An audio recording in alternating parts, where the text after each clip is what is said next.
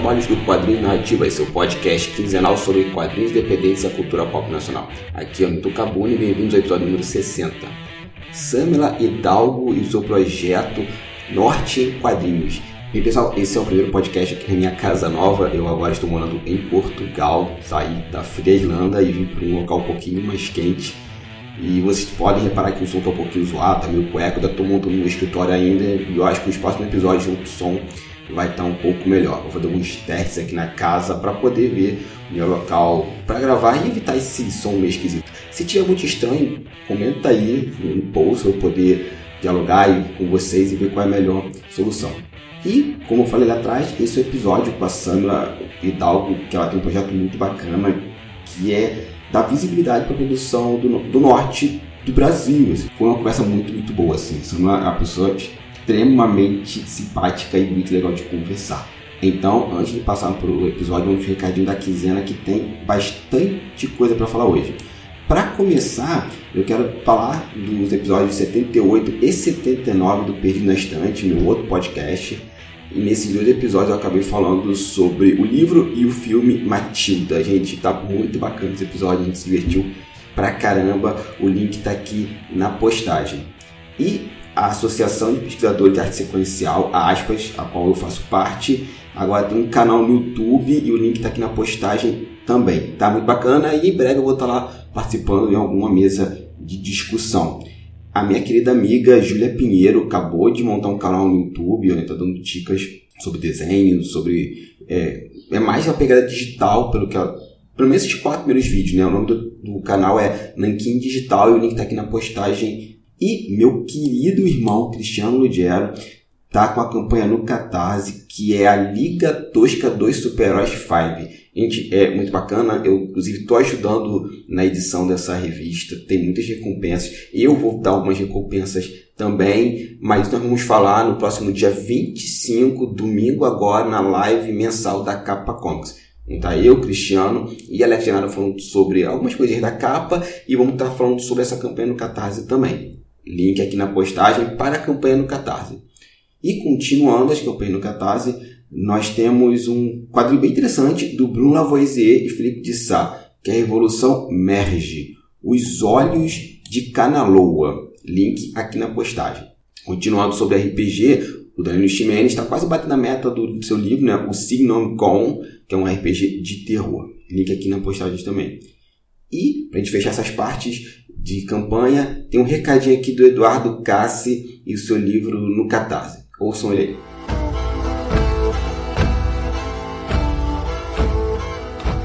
Olá, aqui quem está falando é Eduardo Cassi, eu sou escritor e roteirista e o autor da saga Vikings. E eu venho aqui para apresentar para vocês a minha campanha no Catarse, Vikings Need e já venho trazendo uma ótima notícia. A campanha já foi financiada, em três dias batemos a meta principal. Mas ela não acabou, ainda temos alguns dias pela frente e temos metas extras maravilhosas, dentre elas marcadores de páginas, postais e contos de autores convidados. Ana Lúcia Merege, Ayai Maeda, Diego Guerra. Quem apoiou já a campanha é, indique para os amigos, continue apresentando essa, essa campanha bem legal, porque todos vão ganhar um livreto extra, ou seja, paga um livro, o Vikings Nidhogg, e vai ganhando um, um livreto extra com novos contos conforme a campanha vai crescendo e as metas extras vão sendo batidas. É mais conteúdo pelo mesmo apoio. Conto com vocês. catarse.me barra vikings 2, número 2 catarse.me barra vikings 2 Vamos lá, vem comigo na minha parede de escudos e vamos alegrar os deuses, por Odin.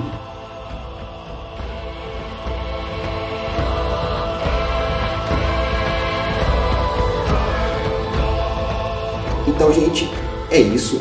Recados dados. Já falei demais. Muito obrigado pela atenção e fiquem agora com o programa.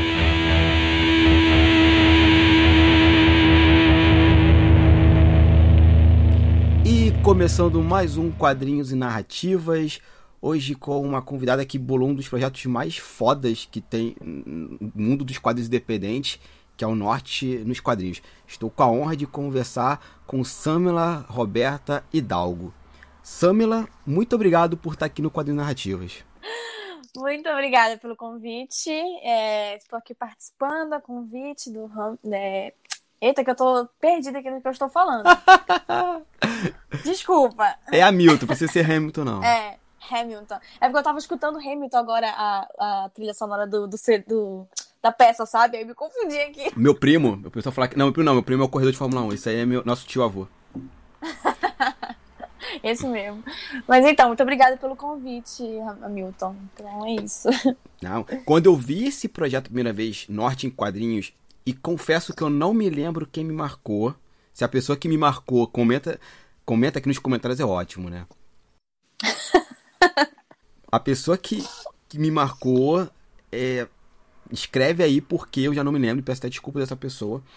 Mas quando eu vi esse teu projeto, Samula, eu me senti muito idiota porque eu fiquei assim, cara, não conheço nada de quadrinhos do norte. Ou melhor, vamos ser realistas. Eu não conheço nem o norte direito, assim. Sim, imagino. É, e, e assim, o único quadrinho que eu conheço do norte é o Otoniel. Ah, sim. Otoniel de Oliveira, ele é do norte, né? Eu não falei bobagem, não. Sim, sim, ele é paraense, ele é maravilhoso. Adoro as obras deles também. Sim, e assim, é só ele. E eu falei, gente, como, como a gente é, é, tem esse problema no Brasil, né? O Brasil é tão grande e a gente acha que só quem produz é sul, sul não, né? Sul com as poucas pessoas também, mas assim, é sudeste e nordeste, né? Não, e o Sim. norte tá ali, gente, ele existe, ele cria coisas também, cria cultura, arte e por aí vai. Sim, não, e eu também, apesar de eu ser do norte, é, eu conhecia pouca, pouca coisa ali de, de quadrinhos, então quando eu comecei o projeto, eu fui atrás, sabe, para procurar, para conhecer, fui comprar é, o, as obras das pessoas, eu fui conversar. Teve um evento lá em Manaus, que foi do Dia do Quadrinho Nacional, que teve bem na frente do Teatro Amazonas, e foi lindo o evento, assim, sabe? Foi uma cena muito bonita. E aí eu não pude ir, obviamente, né? Porque eu estou morando em São Paulo, mas eu mandei minha mãe, ela foi me representando. E foi incrível. Ela comprou várias coisas para mim lá, gravou vídeo com vários é, artistas. Então, isso tudo me ajudou também na minha, minha pesquisa, né? De conseguir conhecer mais para poder falar com propriedade e apresentar isso para o público. Foi bem legal. Não, bacana. Então, assim, antes de começar a falar do projeto Norte Quadrinhos, vamos falar da senhorita primeiro. Então, Samela Roberta Hidalgo, quem é você na fila do pão? Eu sou a mais esfomeada na fila do pão, inclusive, mas. e se tiver um pão doce, aí tô, tô dentro também. É, eu sou assistente de edição na Devir Brasil. Eu também sou responsável pela imprensa. Eu também trabalho na parte da distribuição, eventos, marketing, acho que muita coisa ali na Devir. É, eu também tenho um podcast chamado DFP. Devíamos fazer um podcast. Porra, que nome, hein? Nome, assim, super criativo, né? Desculpa, estou com inveja agora. e o podcast que eu faço, a gente fala sobre a vida no geral, mas é, a gente consegue enfiar quadrinhos em todos os temas, assim, no final, sabe? É, a gente sempre dá uma dica de quadrinho no final do, do, do, dos episódios. Então, eu faço esse podcast junto com várias outras pessoas do mercado, que é o Thiago Zanetic, que ele é editor na Panini, a Fabi Marques, que é uma grande colorista de quadrinhos, o Distopia Cast, o Barba do Distopia Cast, né, que ele tem esse canal de quadrinhos no YouTube, e o Felipe Castilho, que é um super autor aí de, de ficção, fantasia e autor de quadrinhos também. Então a gente se reúne ali para falar besteira mesmo, falar mal do presidente, falar palavrão, falar essas coisas e sempre enfiar quadrinhos no meio, porque, né, é o que a gente vive. Mas e... só, só em falar mal do presidente já valeu o podcast, já valeu ter é surgido. É verdade. Eu também acho, eu também acho. E é o que a gente mais faz lá é falar mal do presidente, praticamente. Acho que o, o nome do podcast vai ser Devíamos Falar do Presidente. Vamos mudar. Não, devíamos DFP. falar mal do presidente. É. e eu também agora sou colunista na, no site Mina de HQ. Eu faço uma vez por mês lá um, sai um texto meu, sempre falando sobre alguma mulher no meio dos quadrinhos. Então, estou por lá fazendo isso. E também, como a gente já disse, né, criadora do projeto Norte em Quadrinhos. Acho que por enquanto é só. É só, né? Olha só. E nesse momento, você dorme que horas? Só pra... Eu durmo du das duas da manhã até umas seis, que é quando eu começo a levantar para poder trabalhar no, na Devi normal, né? Aqui de casa mesmo. Duas da manhã e seis da manhã. É, praticamente. Às vezes eu tô, fico acordada, às vezes eu troco meus horários, né? Ainda mais agora quando a gente tá trabalhando em casa. Meus horários estão todos malucos. Eu, às vezes, respondo e-mail, quer dizer, é, mando e-mail duas da manhã e tem gente que responde às duas e dois. E eu fico tipo, gente, tá todo mundo louco. Tô vendo. Vamos, vamos pegar um pouquinho essa coisa da Devia. Você falou que é assistente editorial, é isso? Isso, tá. isso. E o que faz uma assistente editorial? Porque a gente tem um problema muito sério, assim. Eu, eu digo a gente, eu digo meio quadrinístico, assim. E eu quero gravar uma série sobre isso. O que é um processo editorial de quadrinhos, né? Porque as pessoas acham que o quadrinho é só você escrever, desenhar, artificializar e, em alguns casos, pintar. Mas antes disso tudo acontecer, tem alguém que coordena a equipe, que a gente chama de editor ou editora. Então, no seu caso, você é uma uhum. assistente editorial. Então, o que é esse cargo dentro desse, desse processo de quadrinhos ou livros? Eu não sei bem qual área que você está atuando lá dentro. É, na área de quadrinhos mesmo. A gente faz, a gente faz livros lá também, mas são poucos, né? É, em comparação com quadrinhos. A gente também, não sei se todo mundo sabe, mas a Devi também é uma editora de jogos de tabuleiros e de card games. Então, é, só que são setores separados. Eu sou no setor de editorial de quadrinhos mesmo. Mas, é, o que, que a assistente de edição faz? Praticamente tudo que o editor pedir. ali eu dou suporte para os editores, né? Eu sou assistente lead dos. Acho que a gente tem dois, dois editores e o gerente editorial, né? Que é o que coordena tudo. Então, eu praticamente sou assistente dali. O que eles precisarem que eu faça de texto, textos internos, textos comerciais, texto de marketing, é, ler algum quadrinho lá da gringa que está em leilão, a gente precisa saber se é legal para a gente comprar ou não. É, sabe, ficar de olho na, nas possibilidades do, do meio independente para saber o, o, que a gente pode ou não publicar. É, eu meio que faço isso. É quase um trabalho de editor, mas eu não tenho todos os poderes, eu acho, assim, dos editores, né? De martelada final. Praticamente sou o contato dos outros na Devir, né? Sou o contato das outras editoras na Devir e do, do público, dos, dos autores, etc. Todos passam por mim antes de ir para os editores. Então, acho que é praticamente isso. Mas é, praticamente ajudo, é, ajudo a, a, a fazer capas, ajudo todo no processo editorial, né? É, de ajudar a escolher a tradutores, revisores, dar ideias de como que vai ser a capa, se, como é que vai ser o acabamento, etc. Fazer parte de, do planejamento mesmo do processo. Eu estou ali sempre, sempre, sempre a postos. É isso. é, trabalhando diretamente com isso, a sua relação com o consumo dos quadrinhos foi alterada? Sim, muito. Assim, por exemplo, eu não sou uma grande leitora de quadrinhos desde criança, como a maioria das pessoas são. Eu não nasci, cresci com Turma da Mônica, por exemplo. Eu nunca li Turma da Mônica quando era criança. Eu lia um quadrinho chamado Curumim, na verdade, que era um quadrinho lá de Manaus, sabe? É, a gente fazia. A gente falava até que era a Turma da Mônica da Amazônia. Porque era um, umas revistinhas de um, um índiozinho chamado Curumim, ele só ficava lá fazendo altas aventuras na floresta e tinha algumas é, de atividades atrás, sabe? Então, era o único contato com os quadrinhos que eu tinha na minha infância foi com o Curumim. Mas quando eu cresci e tal, e aí eu fui para a faculdade, eu fiz faculdade de produção editorial aqui em São Paulo, e eu conheci Maus, que é, né, um clássico aí dos quadrinhos do Art Spiegelman, e isso realmente mudou toda a minha vida. Então, a minha, o meu contato com os quadrinhos já veio na vida adulta, já veio da faculdade. Eu era uma grande leitora de livros. Inclusive, eu vim para São Paulo porque eu achava que eu queria trabalhar com livros. Só que, né, qual foi minha surpresa quando eu caí no meio dos quadrinhos e me apaixonei por isso? Foi uma paixão realmente maior que os livros. E aí, é, isso fez com que eu mudasse completamente tudo que eu sabia e, e lia sobre os quadrinhos, sabe? Ah, quadrinho não é só super-herói. E também quadrinho não é só para crianças, como as pessoas agem, acham que é, né? Porque quando a gente fala em quadrinhos, especialmente aqui no Brasil, as pessoas pensam ou nos super-heróis ou na Turma da Mônica. Sim. E, e não é isso, né? A gente tem uma, uma coisa tão ampla. E quando eu comecei a trabalhar com isso lá na Levi, eu fui conhecer coisas fora de, desse eixo, sabe? De, de super-heróis. Eu fui conhecer os quadrinhos da Image, que é o que a gente mais trabalha lá na Levi.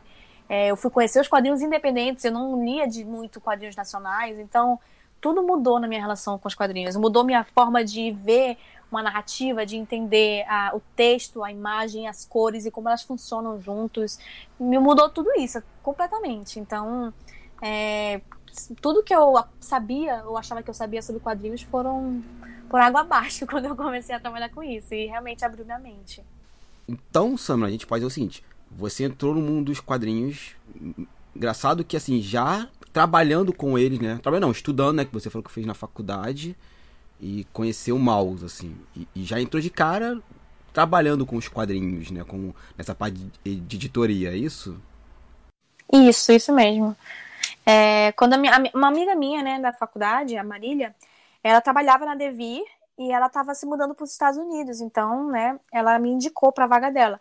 E no momento eu pensei, poxa, não conheço muito sobre quadrinhos. Eu comecei a ler quadrinhos agora, né? Tipo, é, fazia um ano praticamente que eu estava lendo quadrinhos. Então, foi assim uma coisa do tipo, ah, vou meter a cara, vamos lá, né? Vamos ver o que, que eu aprendi na faculdade. e foi. E aí eu entrei na Devi esse contato com os quadrinhos ficaram bem maiores. Então, hoje em dia, eu leio praticamente mais quadrinhos do que livros, como eu lia antigamente. Então. Interessante. Então você já começou a trabalhar no campo editorial direto com a Devir? Não teve ah, nada antes? Hum, é, exatamente. Não teve nada antes. Eu era completamente alheia. Assim, eu só sabia as coisas teóricas que eu aprendi na faculdade, né? Mas na prática mesmo foi na Devir. Nossa, é quase Daniel na Copa dos Leões, né? Se joga aí se vira, minha filha. Exatamente. E não, e quando a gente trabalha numa editora, principalmente assim, de médio porte, né, que é a Devi, é, a gente aprende a fazer de tudo. Então eu já eu já fiz de tudo lá. Já carreguei caixa em evento, já fiz eventos, é, eu já, sei lá, como eu também disse, eu sou responsável pela imprensa. Então, eu que tenho um contato com os influenciadores, com os jornais, etc. Então, eu já fiz de tudo ali. É, é, é legal porque realmente aprendi como tudo funciona dentro de uma editora, cada etapa, sabe? Financeiro, distribuição, logística. Então, estou apta, eu acho, aí para qualquer coisa dentro de uma editora.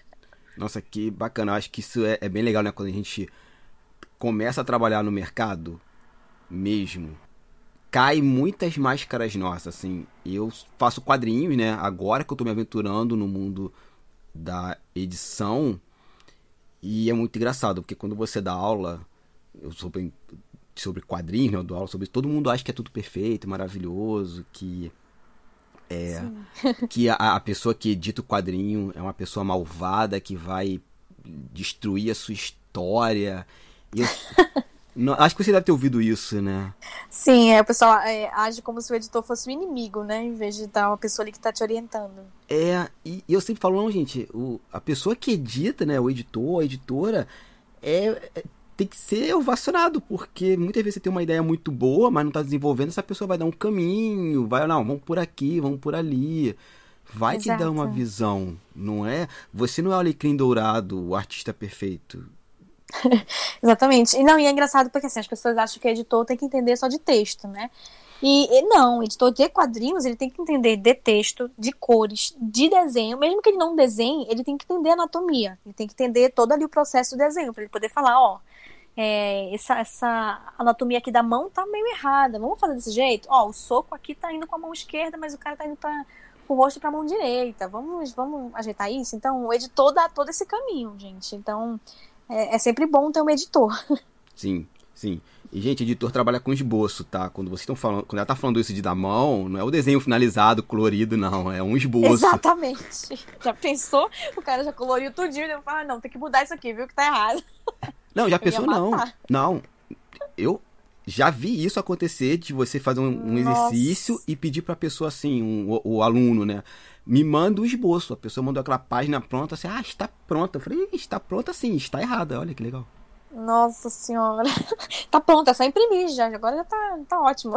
Tá perfeita, tá perfeita. É, e, e, assim, algum conselho que você quer dar para quem quer trabalhar com editoração? A pessoa ouviu isso aqui, você agora quer ser editora, já que eu não, já não sei desenhar, mas eu gosto de quadrinho e vou ser editor. Algum conselho, assim? Deixa eu ver. É, não necessariamente você precisa fazer a faculdade de produção editorial para ser editor, né? É, a, realmente, a faculdade que forma o editor é produção editorial, editoração, né? Mas muitos editores da área de quadrinhos é, são jornalistas ou vieram das, de letras, de marketing. Então, não necessariamente você precisa fazer essa faculdade. O ponto é contatos. Você precisa se enturmar. Vá em eventos, sigam a, as pessoas do mercado no Instagram, no Twitter, é assim, mesmo, conversa, todo mundo é super aberto, super legal, super gente boa. E você vai marcando presença, sabe? Porque, infelizmente, até hoje, o mercado de quadrinhos do Brasil é um ovo, né? Então é tudo por base de indicação. Sim. Você tem que saber fazer os seus contatos, faça um curso sobre isso. O Sidney Guzman dá curso lá na Quanta sobre edição de quadrinhos. O Guilherme Kroll e o Cássio de Medawar também, eles que são estão agora na Conrad, né? Eles dão curso pela Lapub de edição de quadrinhos. A Carol Pimentel dá curso de tradução de quadrinhos. Então, assim, sempre que tiver algum curso, é muito bom você fazer para aprender e para conhecer as pessoas que também estão fazendo no curso, porque já é o famoso network, né? Então, é, eu acho que essa é a maior dica: é faça contatos, vá em eventos e conheça todo mundo e faça, faça é, você ser vista. Acho que é isso. Tirando o Guzman, todos os outros que você citou têm aulas online, ou não? Exatamente. O Cassius e o Guilherme Kroll têm aula online pela LaPub, que é uma, uma escola né, de editoração. Eles estão sempre lá é, dando muitos cursos de qualquer coisa. Tem de curso de literatura nerd, tem curso de produção gráfica, tem curso de tradução. Então, estão sempre dando aula e é tudo, tudo online. Então, assim, é bem, é bem melhor. Principalmente agora, né? Nesse ano todo mundo passou a dar aula online e eu acho que até ajuda, né, a chegar em mais gente. Uhum. Então pro, procurem esses cursos porque são bem bons. Não, bacana. E depois, gente, eu vou linkar tudo aqui no post para vocês procurarem, fazer o curso e jogar para frente. Isso. Maravilha. Então agora vamos falar sobre esse projeto fascinante. Eu sou muito apaixonado por ele. Eu só não consigo ver ele ao vivo, né, quando você faz as lives por causa do fuso horário, mas no dia seguinte eu assisto. Que é o seu projeto Norte em Quadrinhos, assim, que eu acho que ele é extremamente importante é, para isso, né? Pra gente diminuir a distância entre o no, é, a produção de quadrinhos do norte com, e, e, com o mundo, né? Acho que você tem um projeto Exato. muito, muito bacana. Então, Samela, como é que surgiu o projeto? O que, que se trata o projeto? Então, é, como eu sou uma mulher do norte, né? Eu sou amazonense e eu estou aqui no meio da produção de quadrinhos que fica em São Paulo ainda, né? A produção de, de quadrinhos do Brasil ainda é muito centralizada em São Paulo.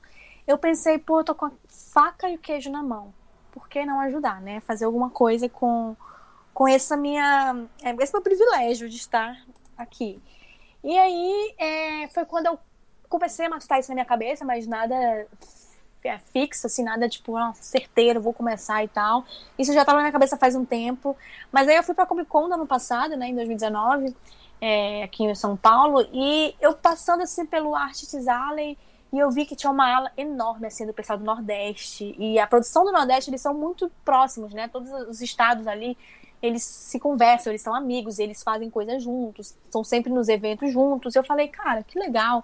E aí eu falei, pô, será que tem alguém do Norte aqui? Vou procurar eu procurei nas 700 mesas que tinha ali na, no Artes Área da Comic Con do ano passado. Eu encontrei três pessoas do Norte. Dos 700 artistas que estavam lá, só três eram do Norte. E aí eu falei, não, gente, é, tem alguma coisa errada, porque não é possível, sabe? Que não tem gente fazendo quadrinhos no Norte. É óbvio que tem. Cadê uhum. esse pessoal? Por que eles não estão aqui? E aí eu tava com, fiquei com tanto isso na cabeça que eu, é, eu fui convidada pela Comic Con para participar de um painel lá, né, no auditório, para falar sobre as personagens femininas dos últimos anos que estavam se bombando. E lá eu comecei a falar, e aí começou a vir isso na minha cabeça, e aí eu comecei a levantar a bandeira do norte mesmo ali, sabe, no meio do auditório, com duas mil pessoas me assistindo, eu estava nervosa. E aí eu comecei a, a, falar, tipo, gente, não sei o que, tem muita gente boa produzindo, cadê o pessoal do norte? E eu comecei a falar. Comecei a militar ali pelo norte, no meio da Comic Con. E isso veio ali na hora. Eu falei, eu vou fazer um projeto que dê visibilidade para esse pessoal. E aí todo mundo gostou, o pessoal que estava lá assistindo a, a, o painel veio falar comigo depois, falando, nossa, eu sou do sou de Tocantins, eu queria muito saber sobre esse projeto, como é que é, como é que você vai fazer e tal. Aí eu falei, gente, me acompanhe nas redes sociais que eu vou botar isso em prática. E aí eu tive que realmente começar e ir atrás disso, sabe? Foi uma coisa assim no momento, sabe? De, de coração, assim, no momento pessoas da plateia levantaram para te interpelar sobre o projeto. Que bacana. Foi, foi. Eu tava assim, saindo do, do auditório e vi umas pessoas falar comigo, falando que gostariam muito de, de, saber sobre o projeto, de saber como é que vai ser. E aí eu, pois é, quando eu tiver ele pronto, eu te digo, porque não tinha nada ali, né? Eu tinha, eu tinha acabado de surgir a ideia. Só tinha um coração, né? Exato. E aí eu fui colocar isso em prática, né? Eu falei, ah, vamos lá, vamos procurar, vamos. Eu comecei a fazer meus, uns contatos que eu tenho lá em Manaus, né, na minha cidade, eu comecei a falar com o pessoal, gente, eu quero, eu, eu procurando pessoas que façam quadrinhos. E aí uma coisa foi puxando a outra. O pessoal de Manaus me indicou o pessoal do, do Pará, aí do Pará eu fui já indicada para o pessoal, sei lá, de Rondônia, de Rondônia, de, de Roraima, e assim foi. Eu fui, eu tenho uma planilha hoje em dia, né, porque para eu conseguir colocar todo mundo, eu tenho uma planilha com nome, estado, o Instagram da pessoa, assim, sabe, para poder eu escolher. Eu faço uma uma tabelinha, né, para saber quem que eu vou escolher e tal, etc, quem está produzindo, para eu poder conseguir falar lá no, no projeto. Que eu até esqueci de, né, de, de falar que o projeto é, são as lives que eu faço todos os domingos no meu canal no YouTube, às seis da tarde no horário de São Paulo e às 5 da tarde no horário de Manaus, porque eu sempre tenho que lembrar que tem o fuso horário. Sim. Você falou que tem um podcast com outras pessoas. Quando você pensou nesse projeto, ele já foi pensado para ser live ou você já quis fazer podcast? Ou como ele surge? Ele surgiu, na verdade, eu comecei a eu pensei em fazer uma parte visual, né? Porque eu queria mostrar as artes, eu queria que as pessoas vissem que realmente são pessoas boas no que estão fazendo ali, não são pessoas amadoras, sabe? Então eu fiquei pensando, eu preciso mostrar as artes dessa galera pro pessoal, para eles saberem como é que é o traço, como é que é o estilo deles. Então, num podcast não daria para eu fazer isso. Uhum. E aí eu pensei em fazer as lives no Instagram, porque eu falei, ah, eu tenho um alcance maior no Instagram, vou fazer lá. Só que, né, sabemos que as lives no Instagram são muito instáveis, muito, muito trava toda hora. E aí eu não conseguia mostrar as coisas direito, e aí eu comecei a me irritar. Falei, não, vou migrar para o YouTube, que eu consigo fazer tudo bonitinho ali, né? Fazer um template bonito, colocar as capas, conversar, realmente ter uma cara de talk show, né? e aí eu migrei pro YouTube, porque eu consigo. Não tem também o limite, né? O Instagram você tem que ser em uma hora e se acabar, acabou na hora, assim, na metade. No YouTube, não, eu consigo ter um limite, assim. Se eu quiser ficar três horas falando lá, eu tô três horas falando. Então, é, eu gosto mais do. Gostei mais de usar o YouTube para isso. Então, foi por ali mesmo, porque acho que também é, fica até mais fácil. Ah, achei bacana. Você falou que teve essa ideia do apoio, né? Que é, é aquilo, né? Você começa a puxar um fio, vem mais fio ainda. Mas teve resistência o projeto? O pessoal falou assim: ah, não, não quero, não acho uma boa ideia. Não, não teve nenhuma. Todo mundo que eu entrei em contato, que eu fui falando, fui conversando, fui conhecendo dos artistas, foram super receptivos, foram super. Até acharam isso uma ideia muito animadora. Tipo, cara, que ideia incrível. Eu topo, eu super topo participar da live. É, eu tenho gente para te indicar. É, eu acho que seria muito bacana isso pra gente é, é, dá um gás a mais pra produção aqui, sabe? E, e, não teve nenhuma, nenhuma resistência, foi super, super de boa. As pessoas me apoiaram muito, tanto o pessoal de lá, né, os artistas de lá, quanto as pessoas daqui do Sudeste, do Sul, é, me apoiaram demais, assim, não, não tive nenhum problema quanto a isso, ainda bem, né? Oh. Não, eu te pergunto isso porque uh, eu sou da Capa Comics, né, e quando a gente começou um evento de quadrinhos chamado Gibizeira, a nossa meta era assim, não cobrar medo dos artistas. É engraçado que nós tivemos resistência, né? Teve artistas que se negou a participar porque a gente não cobrava a mesa. Nossa senhora, achavam que. É, tem gente que acha isso, que, nossa, é de graça deve ser ruim. Então, ai, é de graça, pra quê, né? Assim, teve gente que me perguntou por que eu estava fazendo isso. Porque eu estava perdendo meu tempo para tentar divulgar eles, né? Um artista de lá, de Manaus, falou isso. E aí eu, tipo, mas é porque, sabe, eu tô aqui no meio, eu preciso fazer alguma coisa. É, eu, eu, se eu consigo, se eu posso ser essa ponte, eu vou usar esse meu privilégio de estar aqui para fazer isso. E aí deu tudo certo, a pessoa entendeu e participou das lives, etc. Deu tudo certo. Não, que bom que a pessoa participou da live, né? Eu achei curiosa a pergunta, tá perdendo o seu tempo para divulgar o quadrinho. Não, porra, tô divulgando o seu trabalho, parceiro. É, então acho que ele tava meio desanimado com as coisas, né? Que fazia tempo que, que ele tava publicando, né? Faz, tentando viver disso lá, no, lá em Manaus e a cena lá é bem, bem pequena mesmo. Então, eu acho que ele não estava muito batendo fé que, que ia dar certo, sabe? Alguma coisa. Então, eu entendo, era um medo, mas tudo bem. Não, sim, faz parte. E nesse processo todo de descoberta de artista, você teve muitas surpresas positivas, assim, gente que você falou: caramba, como é que eu não conheci essa pessoa antes? Nossa, muito. É, tem uma, uma, uma, artista que eu entrevistei lá no Norte em Quadrinhos, a Ipácia Caroline. Ela é de Roraima e ela é uma mangaká. E assim, é incrível o trabalho dela. A gente já acha difícil é, encontrar ou falar ou conhecer quadrinistas que escrevem quadrinhos, mesmo que não seja, né, de outro, outro formato, ainda mais mangaká, sabe? Gente que escreve e faz mangá. Já é difícil encontrar brasileiros, assim, sem ser do norte, sudeste, imagina do norte. Então foi uma, uma surpresa muito grande quando eu conheci o, a, o trabalho dela e eu comprei os quadrinhos, os mangás dela, li, é, a gente conversou bastante sobre isso e sobre todo esse projeto dela de, de realmente ser uma mangaká. Ela falou, eu não quero fazer é, quadrinhos ocidentais, eu quero fazer mangá. É o que eu gosto de fazer, são as minhas referências e é isso que eu faço. Eu achei incrível, incrível, incrível, incrível. Então foi uma, uma, uma grata surpresa mesmo que a Hipácia é, e o trabalho dela. Ah, bacana. Na sua seleção, você trabalha tanto com quadrinhos é, impressos como publicado na internet, os webcomics? Sim, sim. É, tem uma artista também que eu entrevistei lá, que é a, a Juliana Resutti. Ela só publica webcomic. Ela tem uma webcomic de uma, uma cupida que faz muito sucesso no Facebook. Tem muitos seguidores, assim, mais de 100 mil seguidores no Facebook. Então, ela só publica em webcomic. Ela ainda não publica impresso. E eu entrevistei ela, então foi super legal também. Meu Deus, é meu sonho entrevistar essa menina. Eu sou apaixonado por aquela cupida. Ah, é maravilhoso, né? Eu adorei. Cara, e ela é super legal. Ela é super engraçada. A, a, no... a Nora não, né? Nora Cupida não. A Juliana, ela é super de gente boa. Foi incrível o, a, a live com ela. Inclusive, a gente virou amiga.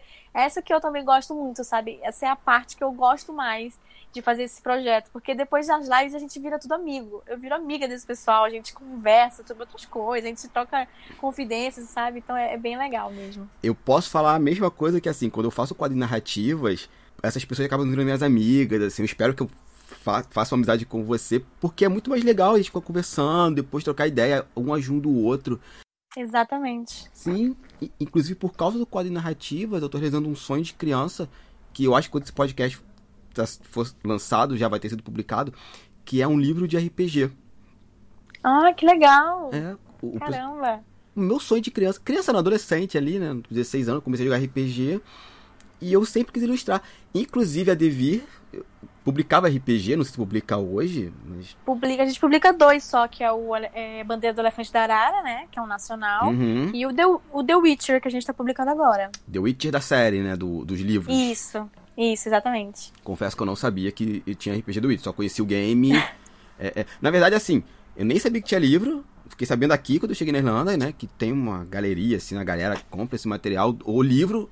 Aí depois, gente, primeiro um videogame, depois não é um livro, que depois virou série. Eu falei, gente, não dá, não dá. É, não, é multimídia, né? Tem, tem é. tudo de The Witcher. Sim, eu comprei o quadrinho. Eu tenho o quadrinho, acho que foi pela Devir. Ah, é muito bom. É da, é da, o quadrinho é da Martins Fontes, Martins. da WMF. Isso, que eu achei a arte linda, mas confesso que eu comprei pela arte e eu nem, eu nem conhecia o livro, o game, nem nada. Aí depois descobri o game, depois descobri o livro, quando eu cheguei aqui, depois virou série. Eu falei, não, daqui a pouco tem um é. podcast. é, não, o RPG tá bem bonito, inclusive, assim, modéstia a parte que foi feita na Devi, mas tá muito bonito, tá muito legal. Quando eu estiver no Brasil, vou dar uma procurada, dar uma procurada nele. E, mas assim, eu acho muito bacana isso, né, que eu, eu acho que pessoas como eu e você, né, que produz, um determinado tipo de conteúdo visando o quadrinho independente, depois formar a amizade dessas pessoas é, e a gente poder estar tá ajudando né, essa, essa forma de arte que a gente tanto ama, não tem preço. Volto para todo mundo, assim, ó, o quadrinho narrativas não me dá dinheiro nenhum. É, ao contrário, a gente acaba gastando grana com isso, que tem que comprar equipamento, fazer uma série de coisas. Mas assim, não troco por nada. Só o fato de dizer assim, cara, tem um quadrinho que o pessoal tá, tá lendo porque eu vi no meu podcast. Falei, ok, já valeu a pena, vamos gravar o próximo episódio. Exatamente, eu me sinto da mesma forma. É, quando, assim, é, como eu disse, que as pessoas estão apoiando bastante o público assim que está assistindo as lives, o público leitor mesmo, está apoiando bastante.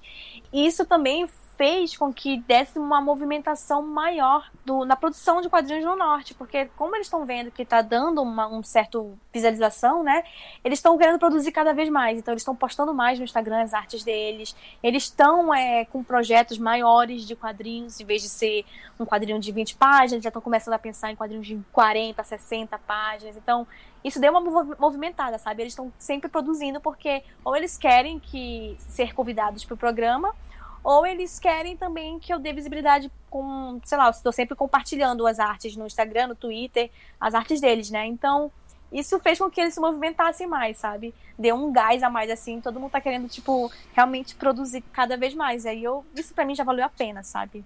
É maravilhoso. Perfeito, perfeito. E é isso que eu falo com as pessoas, assim, um dos motivos que me fez criar esse podcast era a ausência de quadrinhos dependendo na, na podosfera. Que eu falo, gente, eu não aguento mais ouvir podcast sobre o Wolverine. Chega, não, não dá. Exatamente, sobre Marvel DC, né? É, não dá, assim, não dá. Vamos, cadê o pessoal que para falar sobre, sei lá, o quadrinho do Otoniel, por exemplo, ou de uma Thaís Linhares, Exatamente. Sabe? Eu, por exemplo, eu conheci esses tempos, o, quando eu conheci o Taniel, né? Eu conheci também o Vicente, que é um, uma pessoa que trabalha com ele também lá. E eles fizeram um, um livro muito legal lá do Pará chamada Uma Breve História do Quadrinho Paraense. Então é um livro assim de, de, realmente de pesquisa do quadrinho paraense desde o começo, assim, sabe, desde o primeiro quadrinho que foi feito lá no Pará. Então é incrível, é um livrão de capa dura. Ele fala sobre os eventos, sobre o zine, sobre o jornal, é, as, as tirinhas publicadas em jornal naquela época lá no Pará. Então é todo um estudo, sabe? É, é maravilhoso. Então, essas coisas a gente não tem contato, sabe? Se a gente não procurar ou se as pessoas não falarem sobre. E eu faço questão de. Eu fiz um vídeo no meu IGTV falando sobre esse quadrinho, sobre esse livro, né? Então, eu tô sempre falando sobre ele, as pessoas vêm atrás de mim para perguntar onde que compra. Eu, eu falo, ó, oh, gente, vai direto no perfil do, dos autores que estão vendendo por lá. Então, é, são coisas assim. Tem muita coisa boa, muita coisa legal de estudo mesmo, sabe? Se você quiser estudar quadrinhos, você tem isso no norte eu ia. Eu conheci esse livro pelo seu IGTV. Confesso que eu ia comprá-lo, mas o frete era o preço de um rim. Falei, não. É, então. Mas é porque o, o Vince, né, ele não sabia que dava para mandar pro, pro envio módico, né? Que é o que fica mais barato que. Mas, ah, mas é porque você tá em outro país, verdade. Então, aqui não tem envio módico, é. aqui é, é o envio do rim mesmo. É, esqueci disso. Não, não, mas assim, eu vou encomendar ele para ir para casa dos meus pais, no Rio de Janeiro. Aí quando eu for lá, eu pego o livro, não tem nenhum, não tem nenhum problema. Ah, real, verdade. Melhor, né? Sim, sim. É, inclusive esse é meu projeto. É, comprar coisas no Catarse, livro e tal, deixo na casa dos meus pais, quando fizer um volume, eu falei, já que eu vou ter que gastar dinheiro, junto uma grana maior, pago um frete gigantesco, uma caixa, despacha pra cá e pronto. Bem melhor, bem. Inclusive o Catarse, né? Eu às vezes eu fico pensando, gente, qual desses eu apoio? Porque eu queria apoiar todos, mas eu não consigo, né? mas tem muito projeto legal no Catarse, né? É, é. O que eu faço com Catarse, assim, o que eu não consigo apoiar, até os que eu apoio também, mas eu dou assim, ah, não consegui apoiar, eu faço divulgação durante uma semana no Twitter ou no, na página do Facebook do Quadrinhos Narrativas. Pra estar tá divulgando é, mesmo também. assim. Eu também. Eu, eu, divulgo, fico divulgando, e quando eu consigo, aí eu vou lá e, e compro e apoio e tal, né? Mas mesmo antes de apoiar, eu já tô divulgando, porque quando eu vejo que é um projeto bacana mesmo, assim, bem, bem bonita. Uhum. Mas é só esse mês eu já apoiei, sei lá, uns 10. E aí eu fico pensando na minha fatura depois, mas ah, eu que lute, eu que lute. Não é? Depois é espaço físico também, vou botar tudo isso. Sim, exato. É, não, que esse é um problema que eu tenho, espaço físico, mas eu não vou pensar nisso agora. Melhor, né? É. Assim, é, a gente. Você tem um projeto muito bacana, tá tendo muita visibilidade, mas a gente tá aí vivendo sobre os auspícios da extrema-direita brasileira. Ela é machista pra cacete e você é uma mulher que tá colocando a cara a tapa pra falar sobre um projeto. Então, assim, o projeto e você mesmo, assim, sofre ataque dos fracassados. E fracassado, gente, é um termo que a gente vai usar a partir de agora, que é o seguinte. O que é um fracassado aqui? É todos os incels, machistas, racistas, bolsonaristas, de forma geral, a gente vai colocar nessa coisa chamada fracassados. Tá? Então, pra gente. Não vou ficar explicando o tempo todo, não. Fracassados são isso. É, tem esse problema? Você sofre ataque de hater? Como é que você lida com isso? Você e o projeto? Eu gostei desse, desse termo fracassado, vou, vou passar a usar. Que aí abrange tudo de uma vez, né? É bom. É, é. então, o projeto em si, não, não necessariamente. É, mas eu, sim, acho que praticamente todos os dias da minha vida, desde que eu comecei a, a, trabalhar com quadrinhos. Eu lembro que teve uma vez, teve dois casos, assim, específicos que eu gosto de lembrar, porque eu acho engraçado. Um foi quando saiu uma entrevista minha no jornal, falando sobre eu ser uma mulher no mundo dos quadrinhos. E aí alguém pegou essa, essa entrevista, né, minha, e publicou num grupo de quadrinhos por aí, pelo Facebook. Aí alguém comentou lá, nossa, ela nem lia quadrinhos quando era criança, leu um dia desse, já tá trabalhando no meio. O que, que, ela, que, que ela sabe sobre quadrinhos para poder trabalhar no meio?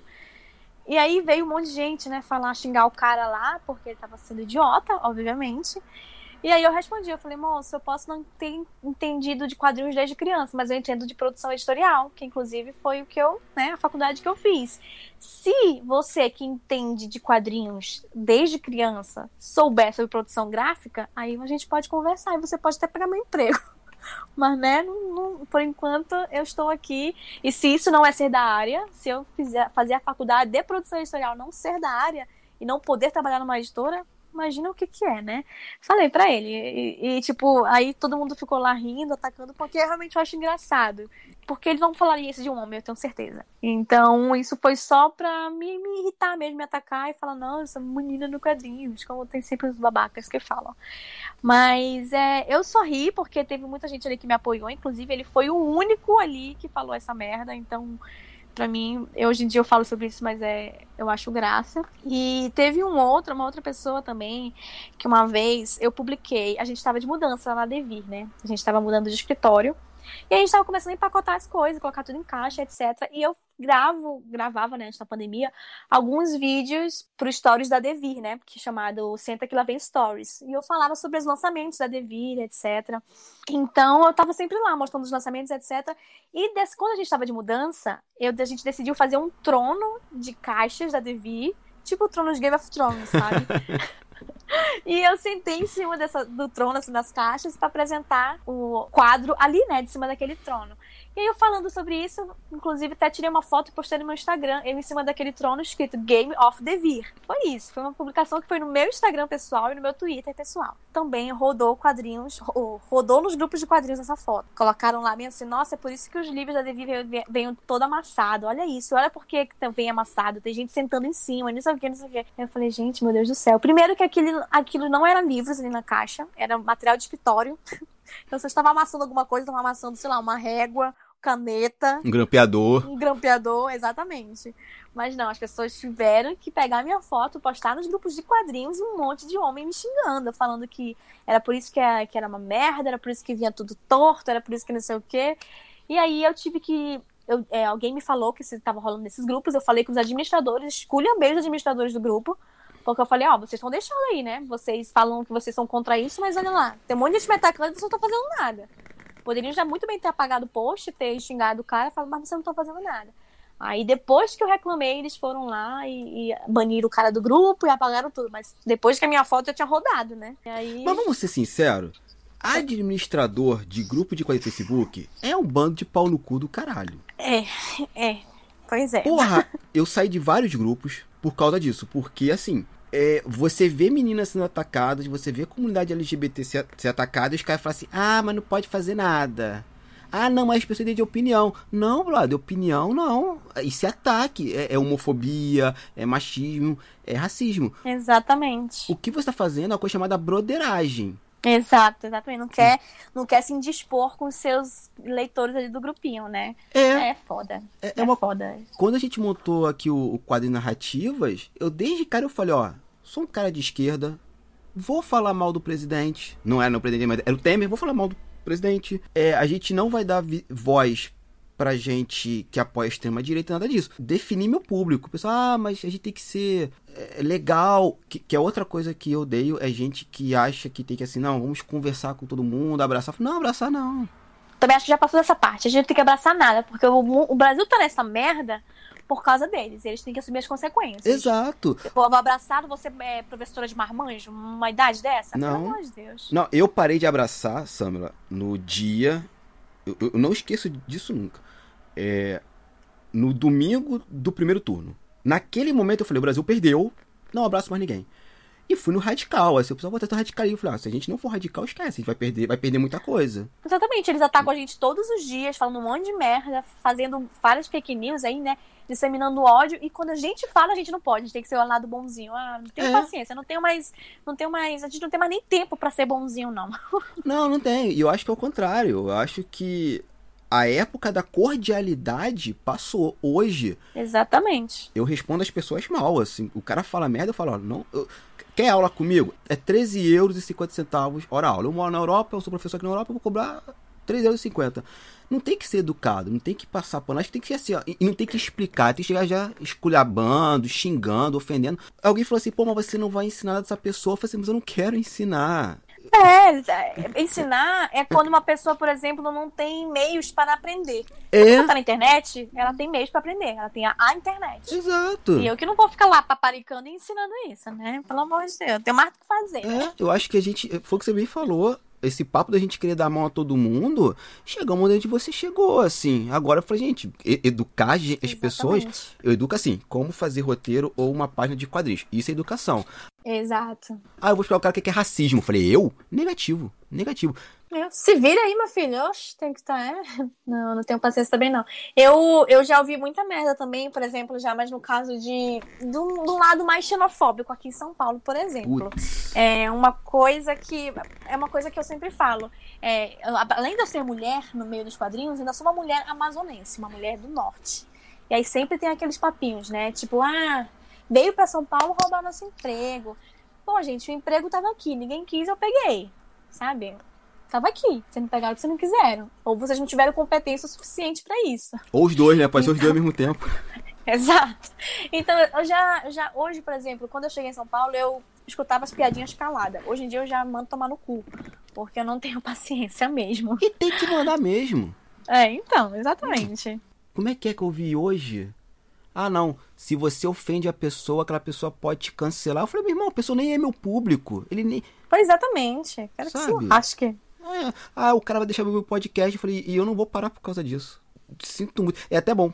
Se o cara que é da extrema direita não me ouve, porra, que bom, né? Eu fiz algo certo, excluí essa pessoa da minha vida. Exato. Eu quero gente comigo que, que seja de boa índole, né? É, uma coisa que eu falo pra todo mundo. Tem um livro que eu recomendo todo mundo a ler, que é do Ernest Hemingway, é Por Quem os Sinos Dobram. E tem uma frase que eu falo pras pessoas que, que para mim, assim, define o Brasil depois do, do golpe que a, a Dilma sofreu. Que é o seguinte, tá, é, esse livro fala sobre a Guerra Civil Espanhola e um dos personagens pergunta é, quem está do nosso lado da trincheira? Aí o outro responde com uma pergunta. Isso importa? E o primeiro responde, mais do que a própria guerra. Exatamente. Cara, eu falei, gente, esse livro me ensinou isso. Eu não, não é todo mundo que tá do meu lado, não. Tem gente que tá do meu lado, não quero. Ah, uma pessoa se arrependeu, se vire.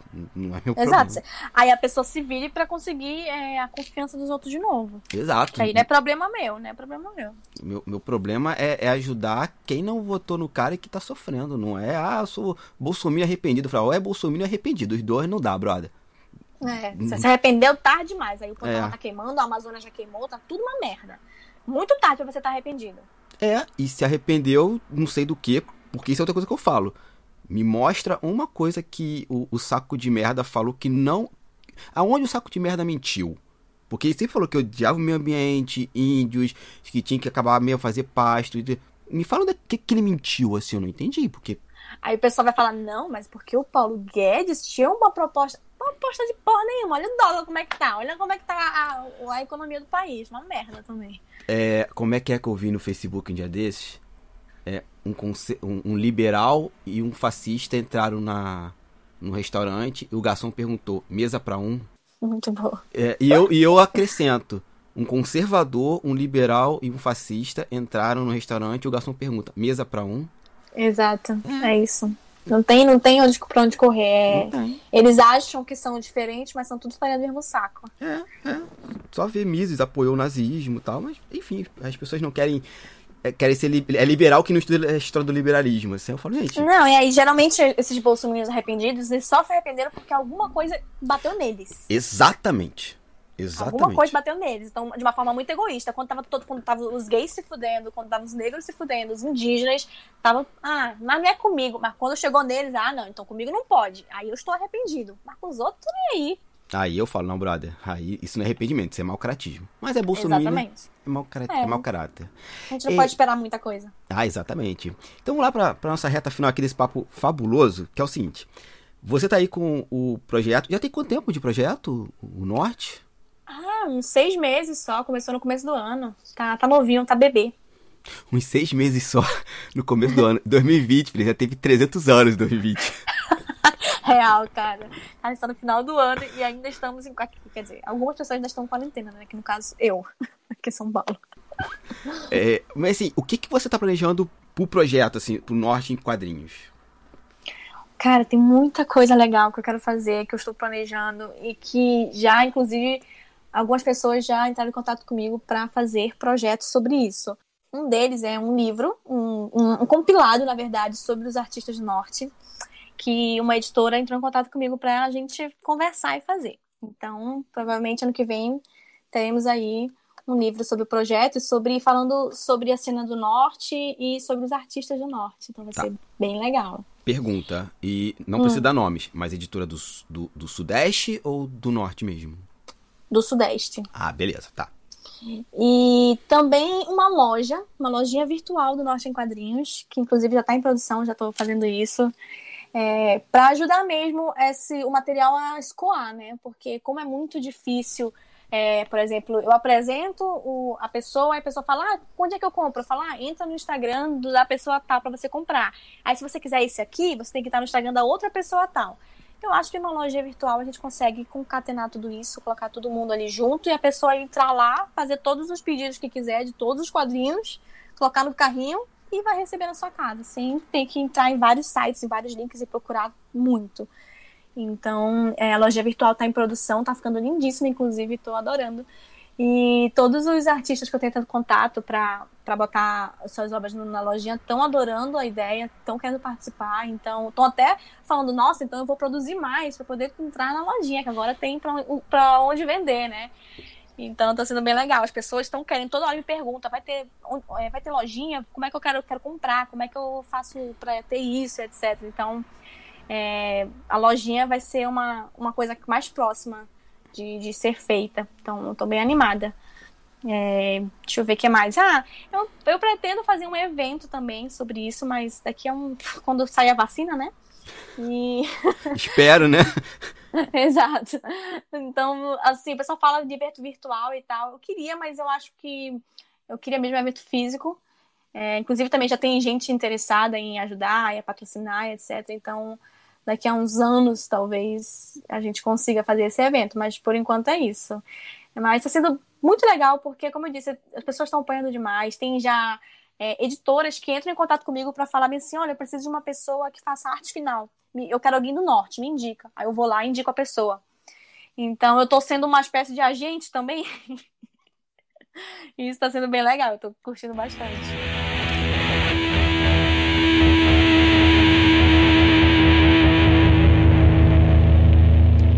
Então, gente, chegamos ao final de mais um quadrinho narrativas e que papo gostoso. É uma conversa que eu quero repetir outras e outras vezes e é uma pessoa que eu tenho muito orgulho de seguir e é uma coisa que eu sempre falo, eu sigo as pessoas certas. Se você não segue essa menina, tem algo muito errado na sua vida. OK? Então, gente, Samela, Norte nos quadrinhos, YouTube vai estar aqui linkado. E Samla, minha querida, muito obrigado por estar aqui no Quadrinhos Narrativas e faça agora o seu jabá.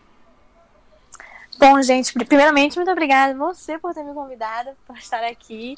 Eu gosto muito de, de falar, né? Já deu para perceber. Então, muito obrigada pelo convite.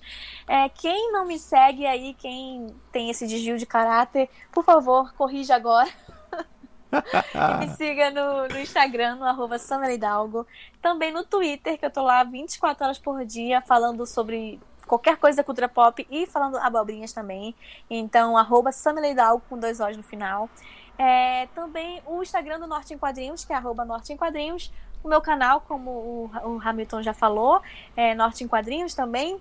E eu também tô me aventurando aí no TikTok, gente, porque assim, eu estou tentando ser jovem. Então eu tô criando algumas algumas algumas coisas sobre quadrinhos lá também, e é Samela Hidalgo, como sempre. O meu podcast vocês podem encontrar em qualquer agregador de podcast. É só colocar lá DFP, devíamos fazer um podcast que vai aparecer.